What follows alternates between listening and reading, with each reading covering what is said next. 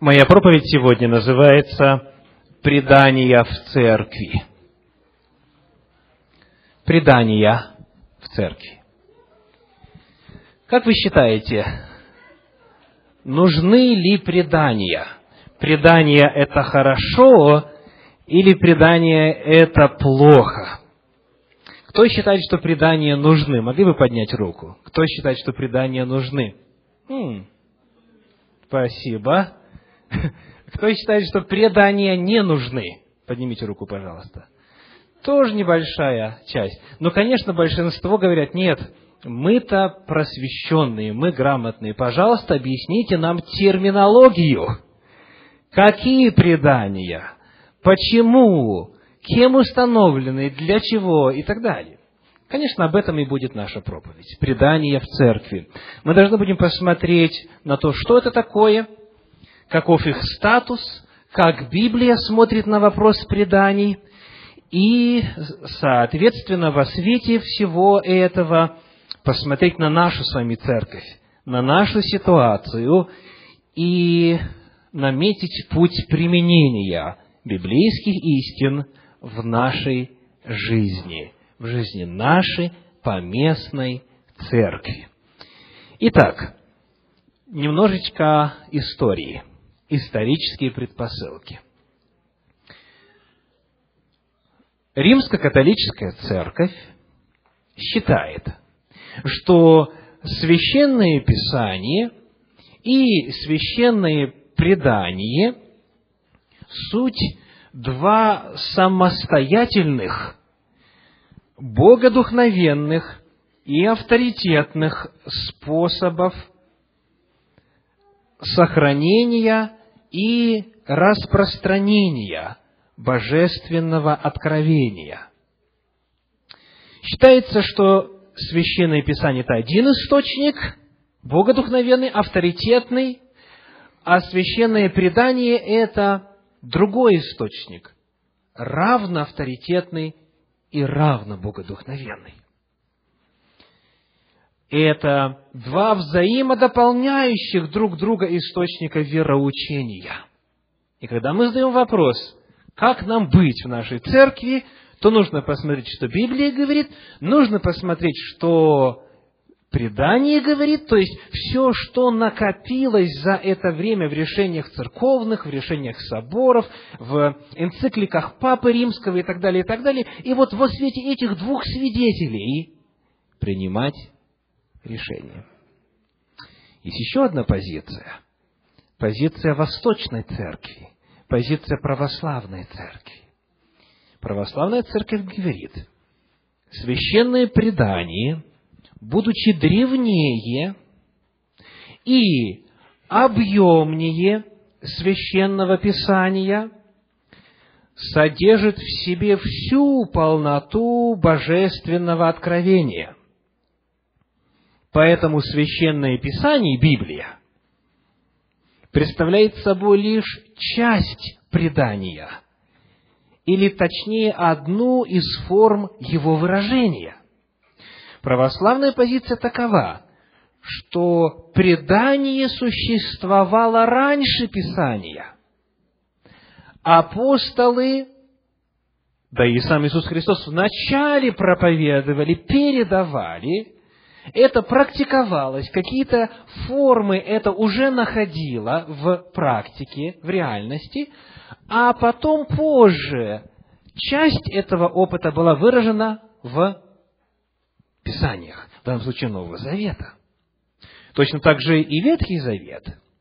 История существовала с момента сотворения, а Моисей начал писать когда? В 15 веке до нашей эры. То есть вначале существовала практика, а потом часть ее была отражена в тексте. Потому считается, что священное писание невозможно понять без священного предания. То есть священное предание выше, чем священное писание. Есть третья позиция, это протестантская позиция. И протестанты используют для описание своего отношения к Слову Божию один известный термин. Кто знает, какой? Соло скриптура. Что это значит? Только Писание, имеется в виду только Библия.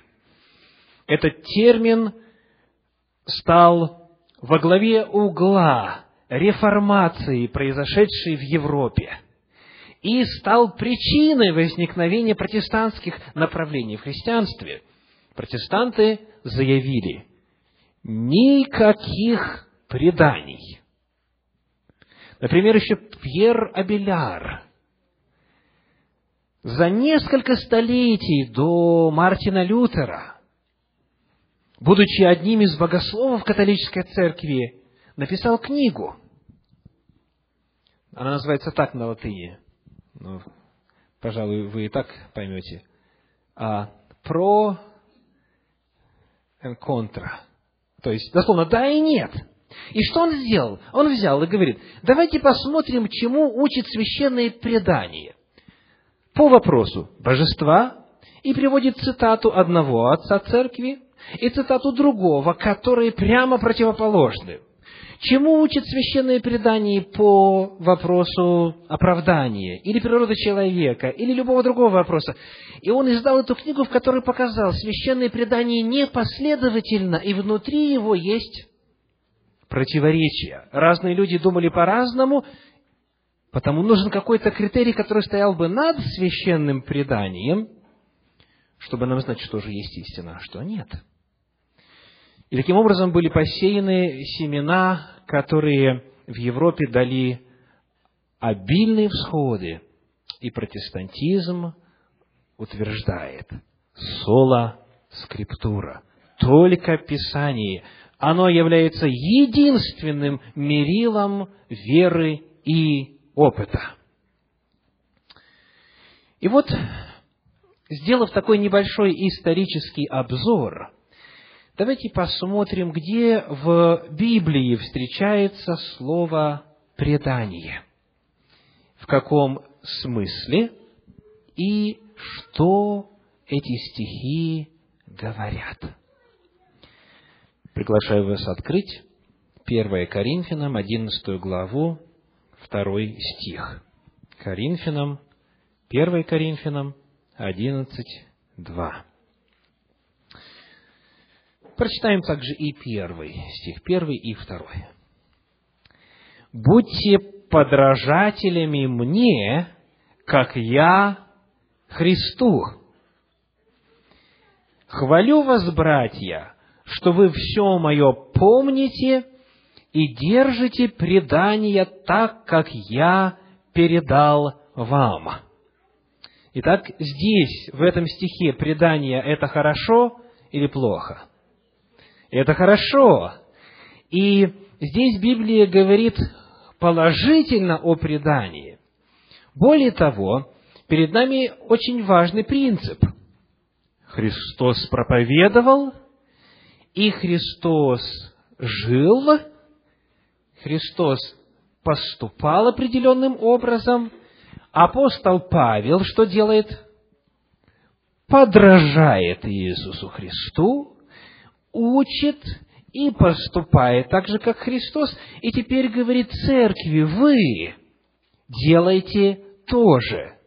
Подражайте мне, как я подражаю Христу. И дальше хвалит их за то, что они держат предание так, как Он передал им. Давайте откроем второе послание Фессалоникийцам, вторую главу, 15 стих. Второе Фессалоникийцам, вторая глава, 15 стих. Итак, братья, стойте и держите предания, которым вы научены, или словом, или посланием нашим. Итак, перед нами снова призыв стоять на этих позициях и не отступать от того, что они либо услышали лично, когда апостолы проповедовали, либо то, что они прочитали в посланиях и трудах апостолов. Итак, здесь тоже о преданиях говорится положительно. Дальше. В третьей главе этого же второго послания Фессалоникийцам шестой стих говорит, 3.6. «Завещеваем же вам, братья, именем Господа нашего Иисуса Христа, удаляться от всякого брата, поступающего бесчинно, а не по преданию, которое приняли от нас.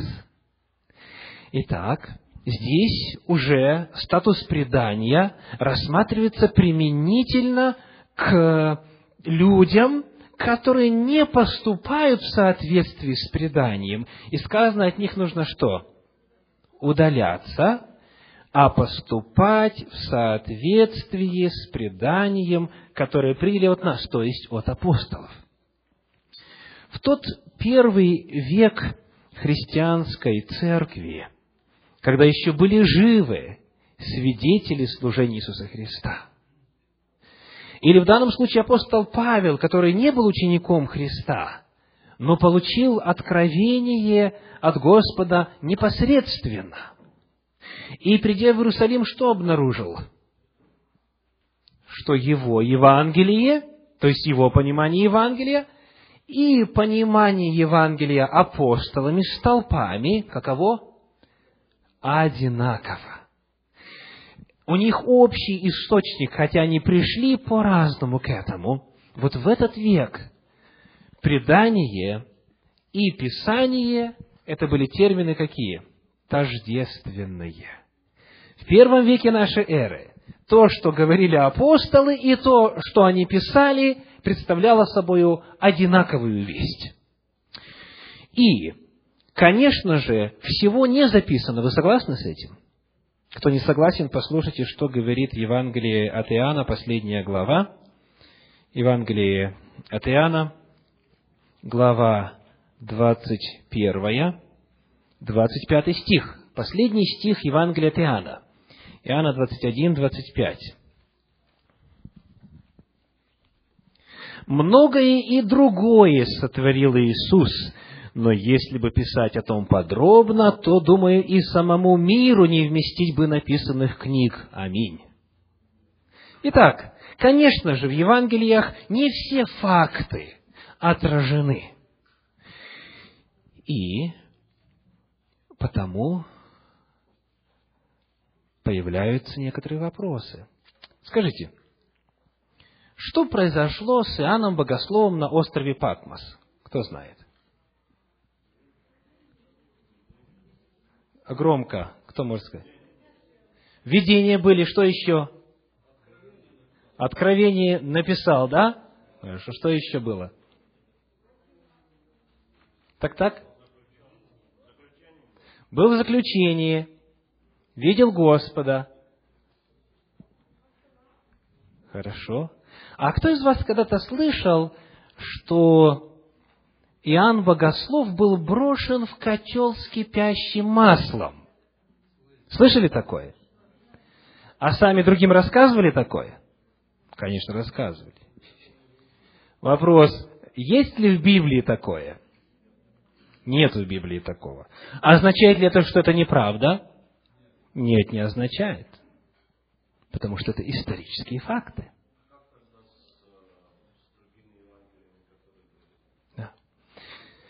То есть вопрос какой? Мы смотрим, Евангелие утверждают, не все записано, но то, что записано, обладает особым статусом. Сейчас мы поговорим чуть позже. Еще один вопрос. Скажите, как закончилась жизнь апостола Петра? Распяли вниз головой, правда? Ну, кто же этого не знает в христианстве? Но вновь, если бы спросить, а где это в Библии написано, то ответ какой? Нигде не написано. То есть, иными словами, я просто привел два исторических факта. Если бы мы начинали с вами разбираться, есть ли в Библии такое слово, как Троица, например, есть ли в Библии термин Бога-человек, и многие иные термины, которые в христианстве приняты уже в результате исторического процесса, но их нет в тексте священного писания, то мы с вами стали бы перед вопросом, если мы их принимаем, эти рассказы, и эти утверждения, и эти богословские термины, то почему мы их принимаем? На каком основании? Потому давайте пойдем дальше и посмотрим, что еще Новый Завет говорит о преданиях. Марка 7 глава. Марка 7 глава, стихи с 5 по 13. 7 глава, стихи с 5 по 13. Потом спрашивает его фарисеи и книжники, «Зачем ученики твои не поступают по преданию старцев, но неумытыми руками едят хлеб?» Он сказал им в ответ, «Хорошо пророчествовал о вас лицемерах Исаия, как написано, «Люди сии чтут меня устами, сердце же их далеко отстоит от меня, но тщетно чтут меня, уча учениям, заповедям человеческим. Ибо вы, оставивши заповедь Божию, держитесь предания человеческого, омовения кружек и чаш, и делайте многое другое сему подобное. И сказал им, хорошо ли, что вы отменяете заповедь Божью, чтобы соблюсти свое предание. Ибо Моисей сказал, «Почитай отца твоего и мать твою, и злословящий отца или мать смертью да умрет, а вы говорите». Кто скажет отцу или матери «карван», то есть дар Богу, то, чем бы ты от меня пользовался, тому вы уже попускаете ничего не делать для отца своего или матери своей, устраняя Слово Божие преданием вашим, которое вы установили, и делаете многое всему подобное. Так здесь, в этом отрывке, предание – это хорошо или предание – это плохо? Предание – это плохо. Здесь Иисус Христос категорически высказывается против преданий, преданий старцев. И, знаете, а, нам, кто живет уже в 21 веке, а, может быть легко теоретизировать и говорить, ну да, ну это что понятно, что то предание старцев. Это старцев, а не Слово Божье. Но ведь Иоанна, богослов, тоже был старцем. И потому, если речь идет о терминах, то он в Библии назван. Помните как? Он пишет второе послание Иоанна. Старец, возлюбленной госпоже и так далее, и так далее. То есть, люди, которые жили в первом веке, понимали ли, что вот эти правила – это предания старцев? Или они думали, что это заповеди Божьи? Как они мыслили? Обвиняют и учеников, и Иисуса Христа за то, что они не поступают в соответствии с преданиями старцев. Но ведь подразумевалось в уме тех, кто их обвинял, что предания старцев отражают что? Волю Божью. Даже сомнений никакого не было. А в противном случае, зачем же их принимать тогда? Люди первого века были не глупее, чем люди двадцать первого века.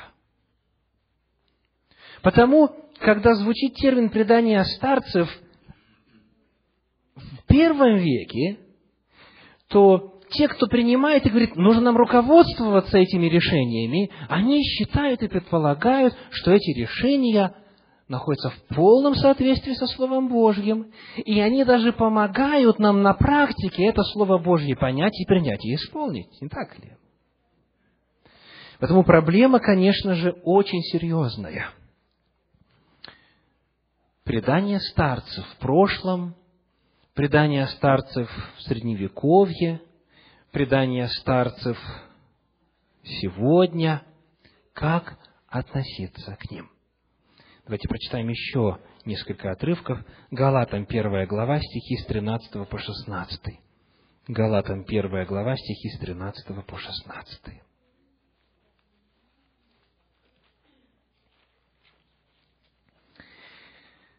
Вы слышали о моем прежнем образе жизни в иудействе, что я жестоко гнал церковь Божью и опустошал ее, и преуспевал в иудействе более многих сверстников вроде моем, будучи неумеренным ревнителем отеческих моих преданий. Когда же Бог, избравший меня от утробы матери моей и призвавший благодатью Своею, благоволил открыть во мне Сына Своего, чтобы я благовествовал Его язычникам, я не стал тогда же советоваться с плотью и кровью. Апостол Павел говорит, когда я увидел, что это Божий глаз, что это Божья воля, в принятии решения я не стал советоваться с, прочью, с плотью и кровью. А я принял этот глаз и последовал за ним. Итак, здесь предания представлены как что-то положительное или отрицательное? Отрицательное. Давайте посмотрим на Колоссянам 2 главу 8 стих. Колоссянам 2 глава 8 стих говорит, «Смотрите, братья, чтобы кто не увлек вас философией и пустым обольщением по преданию человеческому, по стихиям миру, а не по Христу. Предостережение. Там у нас были предания старцев в иудаизме, Марка 7 глава. Павел тоже говорит об иудействе, а здесь у нас иной вид преданий. Каких? По преданию человеческому. И в данном случае, если подробно изучать Колоссянам вторую главу, речь идет о тех, кто говорит, 21 стих, «Не прикасайся, не вкушай, не дотрагивайся». Это имеет только вид мудрости в самовольном служении, не в соответствии с заповедями Божьими. Смиренномудрие и изнурение тела, в некотором небрежении и насыщении плоти. То есть, описывается ересь, которая получила название гностицизма в первом веке, и это уже смесь языческих представлений с христианскими.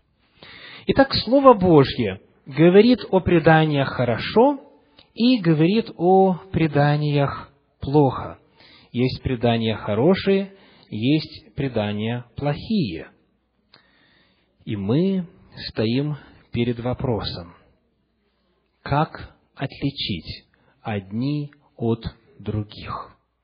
Кто будет определять, что хорошо, а что плохо?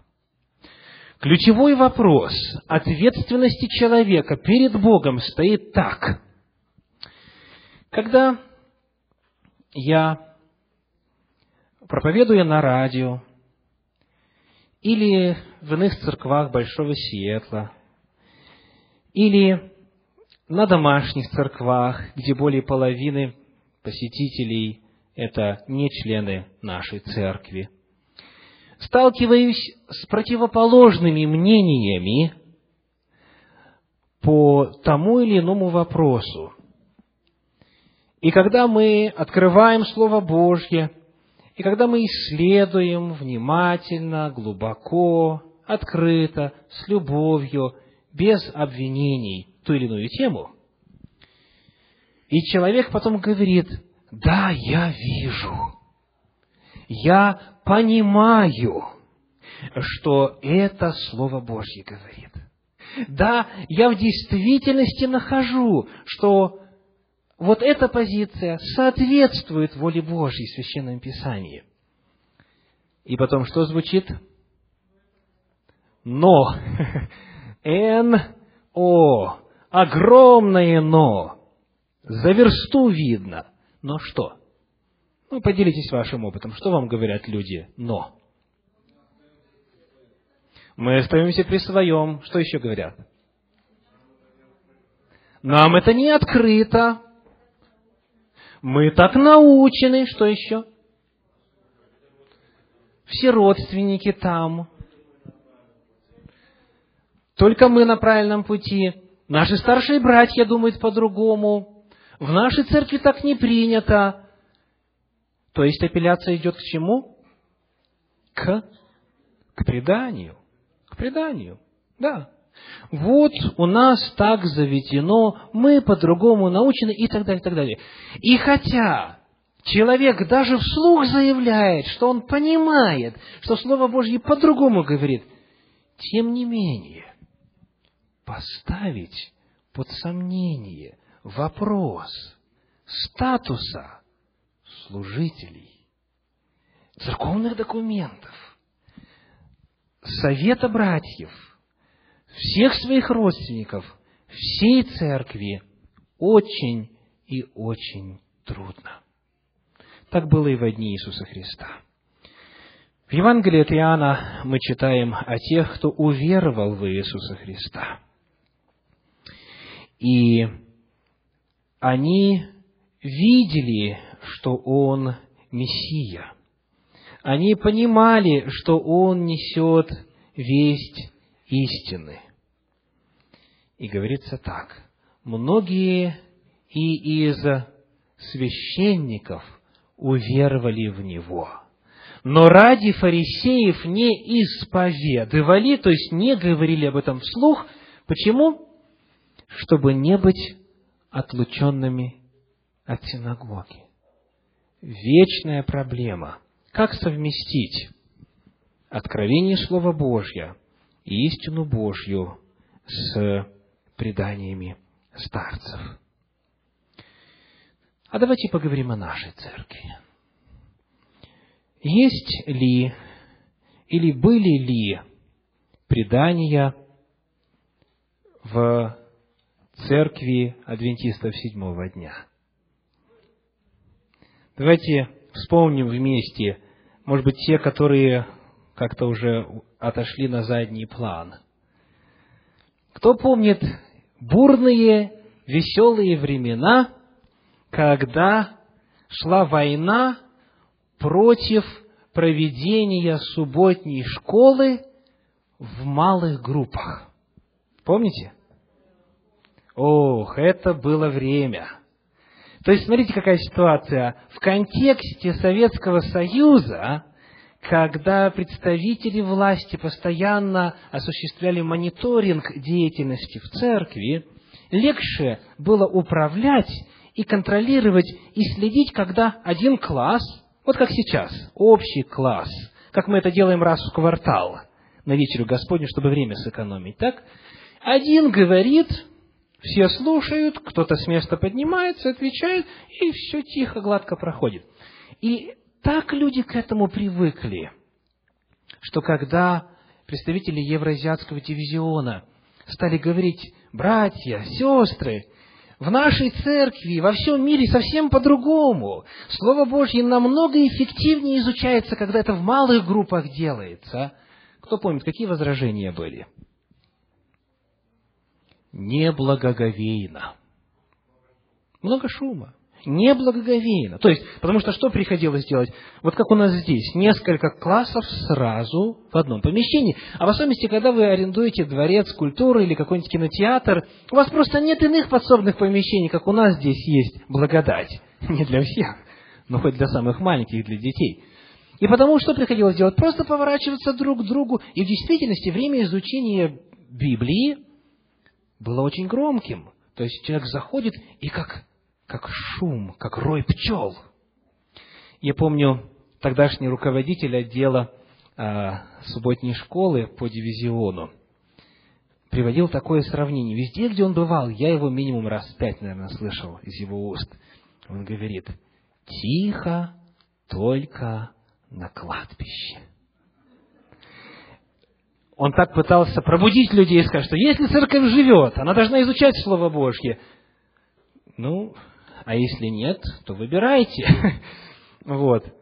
А в Нижнем Новгороде, где я совершал служение, у нас разыгрался вопрос, не только там, кстати, но там это было ярко, который в народе обозначался так. Появились чашечники. Кто знает, что такое чашечники? Значит, проблема какая? Что когда наши собратья, американцы, евангелисты стали приезжать для проведения евангелизационных собраний и стали организовываться новые церкви, тысячи и тысячи людей крестились, бывало, в один день. А они привезли с собой специальные приборы для проведения вечери Господней. Те самые, которые у нас размещаются здесь раз в квартал. Речь идет о чем? Что в этих приборах там индивидуальные чаши, вот так мы их стали называть. Почему? Чтобы сохранить преемственность. Потому что раньше была одна чаша.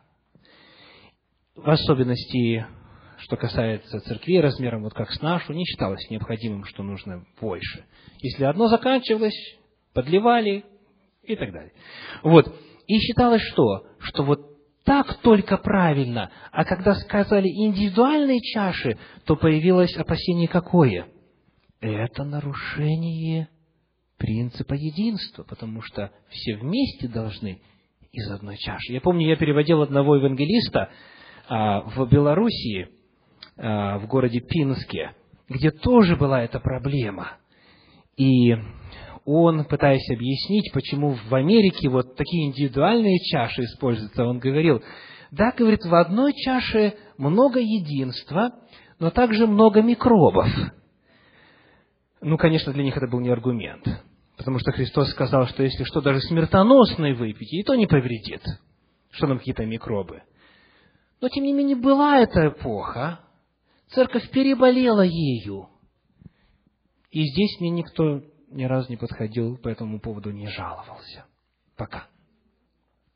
Что мы из индивидуальных чаш принимаем.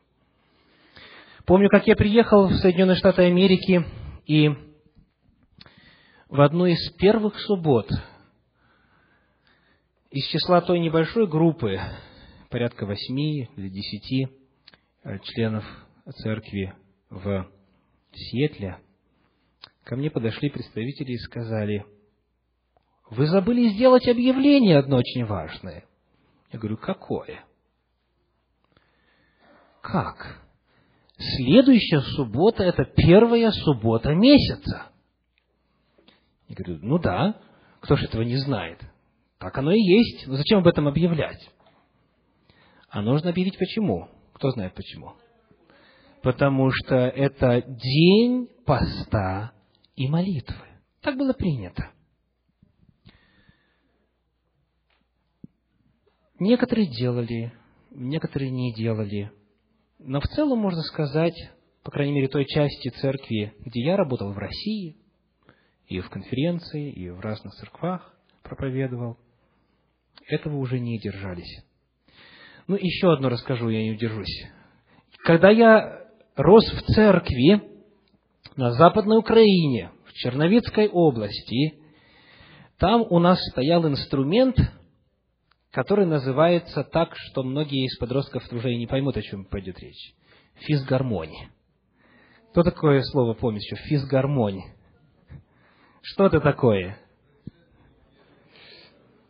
Значит, она была изготовлена в Вене, я читаю из энциклопедии, музыкальным мастером Антоном Хекелем и приняла современный вид через 22 года после доработки парижанином Александром Франсуа де Беном – Внешне физгармония напоминает фортепиано, только внутри корпуса меха, большие легкие. И там есть две педали, и нужно постоянно ногами их нажимать, чтобы исходил звук. То есть некое подобие органа. Некое подобие органа. И я помню до сих пор, какие ожесточенные споры шли в церквах, когда люди стали говорить, а может быть фортепиано поставим? Может, фортепиано поставим вместо физгармонии? Нет! Ни за что! Почему? Не положено. Я пошел, посмотрел историю. Вот что интересное нашел. Папа Римский, Пий V, благословил использование в небольших костелах на католических местах физгармонь вместо органа. Потому что похожий звук и так далее. То есть, вот это было установление, так было принято. И когда организовывались протестантские церкви, в том числе адвентистские, они шли таким путем. Конечно, богословских аргументов не было против фортепиано. Как не было и против гитары. Как не было и против Ямахи, так у нас это стало называться, а, то, что называется синтезатор, да, сегодня. И так далее. Потому что Библия всегда э, содержала в себе призывы славить Господа и на духовых инструментах, и на струнных, и даже на каких? Ударных. Но тем не менее, что мы с вами сделали сейчас?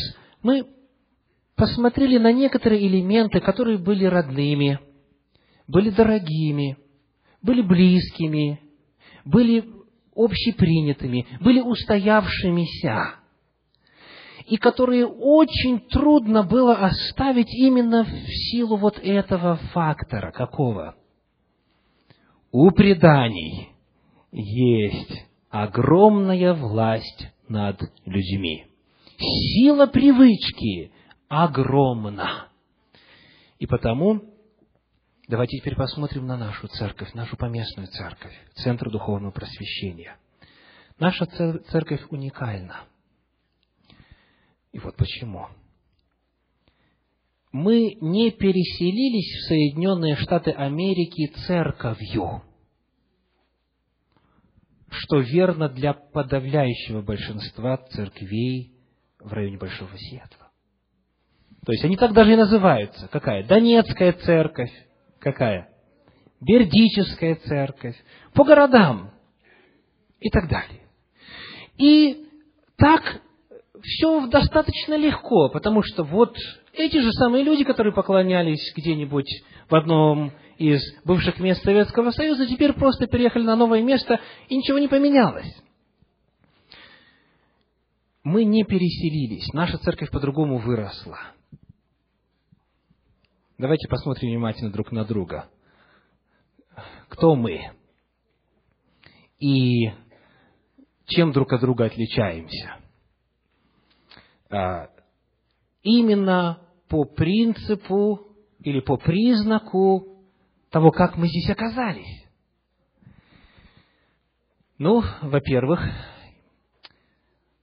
благодарность Господу великая за то, что ежесубботно в нашей церкви присутствуют те, кто некоторые уже несколько лет, некоторые несколько месяцев разделяют с нами богопоклонении ежесубботно. И в домашних церквах, и в иных программах, и на богослужении, и даже уже совершают миссионерское служение, и проповедуют об истинах Слова Божье, но пока еще не приняли решение какое?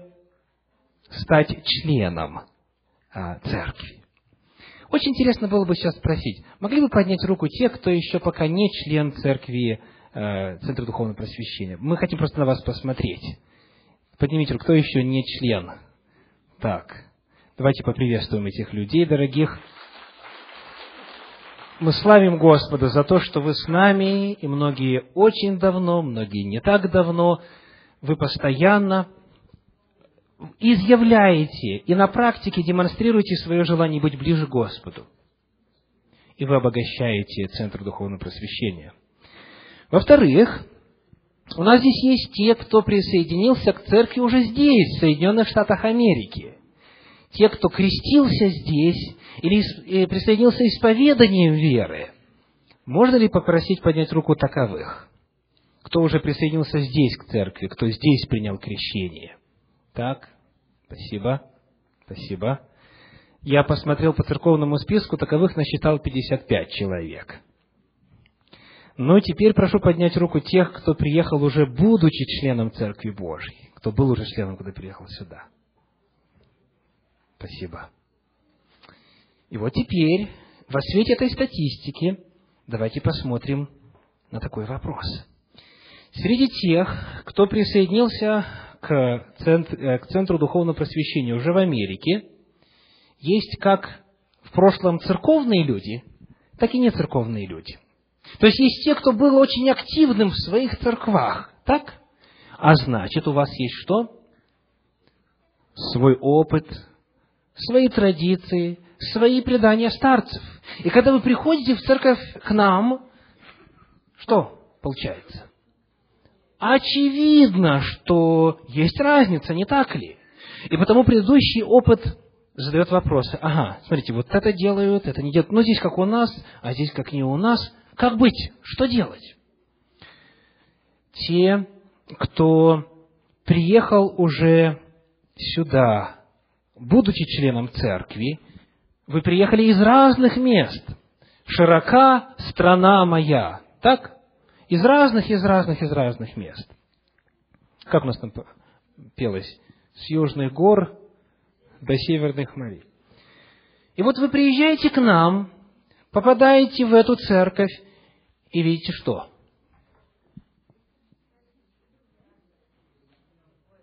Не точно так, как у нас было, правда? Естественно, потому что в разных церквах были разные старцы, разные советы церкви, разные традиции, разные предания. И потому мне иногда приходится слышать такие заявления. А у нас в церкви было по-другому. Ну, расскажите. Вот у нас было так, так, так и так. Хорошо. Приходит другой человек, говорит, наши богослужения длились вот ровно столько, столько, столько часов и столько-то минут. А другие приходят и говорят, ваши богослужения такие короткие. В нашей пятидесятнической церкви, пока четыре пастора не скажут проповедь, ни за что не закончим. Просто к примеру. Есть богослужения более короткие, менее короткие. Или кто-то говорит, у нас в церкви никогда не аплодировали. А другие говорят, а у нас в церкви всегда аплодировали, и по поводу, и без повода. Кто-то говорит, песни мы пели вот такие, и только такие надо петь. Кто-то говорит, нет, нет, нет, нет, нет, это плохие песни. Нужно петь другие. Вопрос, вопрос, как нам быть? Можем ли мы сказать, что чей-то опыт преимущественнее, качественнее и лучше, чем опыт в другой церкви? Нет. Можем ли мы сказать, что мы должны взять какую-то одну платформу, платформу Нижнего Новгорода, где я последние четыре года служил, или платформу а, Москвы, или платформу, платформу Средней Азии, или Молдавии, или Украины, или любого другого места? Нет. Нам нужна какая-то платформа, с которой мы все были бы согласны. Давайте предложим такую платформу. Кто помнит, что такое нехуштан? Нехуштан. Спасибо. Приглашаю вас открыть четвертую книгу царств, восемнадцатую главу, первые четыре стиха. Четвертое царство, 18 глава, первые четыре стиха.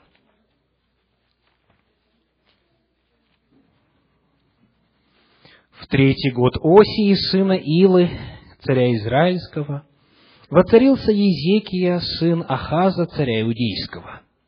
Двадцати пяти лет он был, когда воцарился, и двадцать девять лет царствовал в Иерусалиме, имя матери его Ави, дочь Захарии, и делал он угодное в очах Господних во всем так, как делал Давид, отец его. Он отменил высоты, разбил статуи, срубил дубраву и истребил медного змея, которого сделал Моисей. Давайте пока сделаем паузу. И истребил то, что сделал кто? Моисей сделал. А Моисей почему это сделал? По повелению Господню сделал, для тех, кто конспектирует, это числа 21 глава, стихи с 4 по 9. 21 глава, с 4 по 9. И вот почему потому что до самых тех дней сыны Израилевы кадили ему и называли его Нехуштан. Вот такой Нехуштан. Значит, это очень интересная ситуация. Чем? Было нечто, что сам Господь повелел сделать. И когда люди взирали на этого змея, с ними что происходило? Исцеление, да? Жизнь спасалась людей. Но прошло время, и люди стали этого змея окружать ореолом святости. И считать, что он обладает особым статусом, пока, наконец, не стали приносить ему что? Кождение. Сказано, кадили ему. Он стал, иными словами, объектом поклонения. То есть на определенном этапе развития истории он был нужен. Конечно, Господь сказал, что он нужен. Но если теперь взять и этому змею придать особый статус и начать кадить ему, это входит в противоречие со второй заповедью «Не поклоняйся и не служи никаким изображениям». И потому этот царь не просто сказал «больше не кадить», а сказал что? Истребить самого змея, чтобы его вообще не было, чтобы нечему было кадить. Как вы думаете, он правильно поступил или неправильно? Ну а что, нельзя, разве было просто закон издать, что кто будет, пусть змей стоит.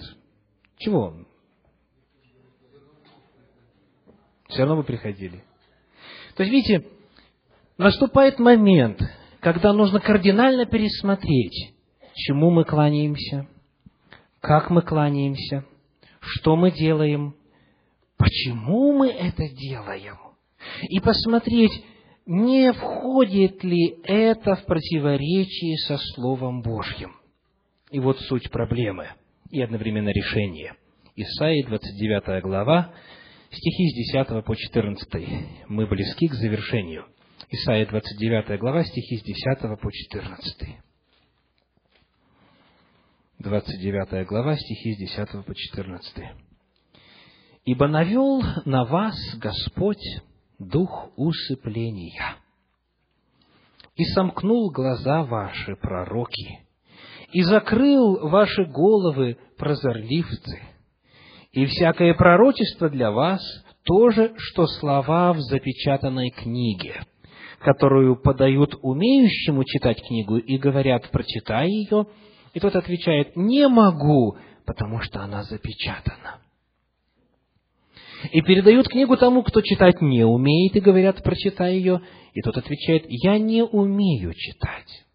И сказал Господь, так как этот народ приближается ко мне устами своими, и языком своим чтит меня, сердце же его далеко отстоит от меня, и благоговение их предо мной есть изучение заповедей человеческих, то вот я еще необычайно поступлю с этим народом, чудно и дивно, так что мудрость мудрецов его погибнет, и разума у разумных его не станет. Именно этот отрывок цитирует Иисус Христос в ответ на обвинение в том, что он нарушает предание старцев, а точнее ученики его нарушают предание старцев. Он говорит, хорошо, а вас писал пророк Исаия. Посмотрим, что здесь пророк Исаия пишет. Первое. Пророчество не читают. Сказано, подают тому, кто умеет читать, а он говорит, что? Не могу, потому что она запечатана. Кто такое слышал в христианском мире? Эти пророчества что? Закрыты. Закрыты. Подают, которому не умеют читать, и он говорит, я не умею читать. Кто такое слышал? Я? исследовать Писание, так кто мне дал такое право? Я не умею, я не учился, я не знаю. И Господь говорит, за то, что вот такова ситуация по отношению к Слову пророческому, к Слову Божьему, к вести Господней, то тогда вместо этого происходит что?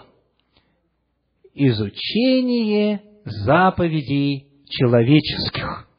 И сказано, благоговение их предо мною есть изучение заповедей человеческих. Вместо того, чтобы Слово Божье изучать, люди изучают постановления человеческие. И думают, что в этом есть что? Благоговение перед Господом. И Христос категорически высказывался против такого подхода. Есть то, что сказал Бог, есть то, что сказали люди. И вывод и следствие какое? За эту ситуацию сказано, мудрость погибнет и разума не станет. А перед этим, в предыдущей главе, в 28 стихе, стихи 13 и 14 описывают еще одну грань этого вопроса. Исайя 28 глава, стихи 13 и 14. Они отвечают на вопрос, откуда появились заповеди человеческие, как они появились в народе Божьем и стало у них словом Господа. Заповедь на заповедь, заповедь на заповедь, правило на правило, правило на правило.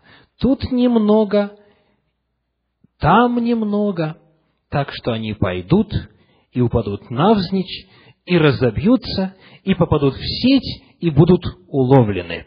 Итак, слушайте Слово Господне. Как появляются человеческие традиции? Как появляются предания, идущие в разрез со Словом Божьим? Как? Медленно.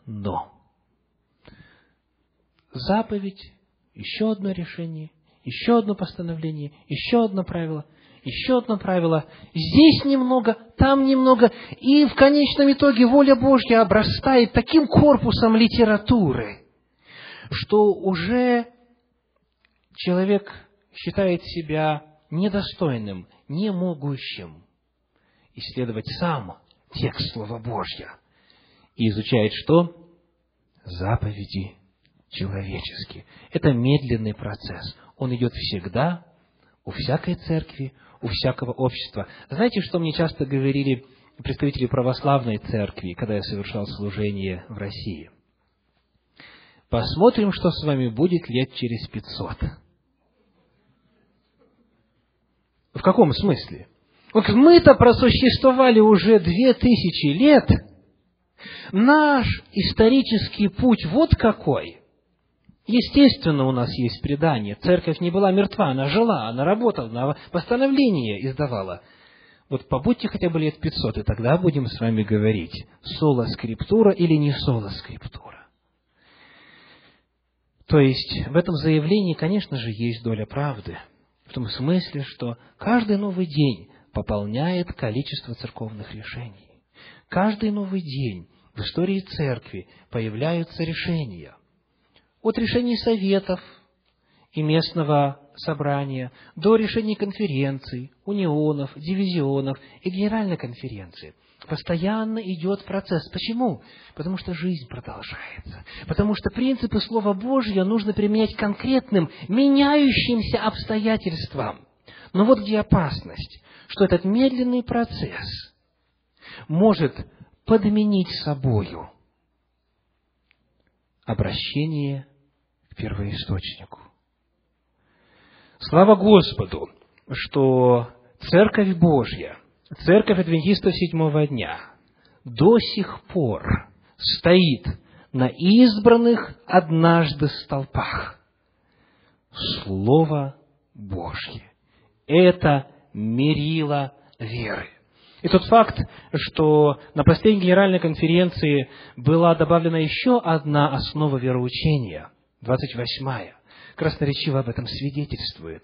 Церковь Божья продолжает стоять на принципе соло скриптура, продолжает стоять на принципе только Писания, и все иное, что было написано, труды духа пророчества, постановления церковных решений, советов, все это сверять со Словом Божьим, с первоисточником, с самым главным авторитетом. Но тем не менее, когда мы оцениваем ситуацию каждого из нас, мы должны еще раз признать, что перемены всегда нелегки. Что отказ от преданий часто воспринимается как отказ от истины. Но оглядываясь назад, как мы сделали сегодня, вспомнив некоторые интересные моменты истории церкви, мы можем уже с легкостью об этом говорить. Потому что прошло время, потому что раны затянулись, потому что церковь смогла найти библейские ответы, формулировки и позицию по всем кризисным вопросам. И только в этом наша надежда. Если мы всякий раз будем возвышать Слово Божье, Библию, Священное Писание, нам нужно мужество, чтобы всякий раз задавать себе вопрос, почему я это делаю? Почему я лично так считаю? По священному писанию или по священному преданию? Согласуется ли это со Словом Божьим?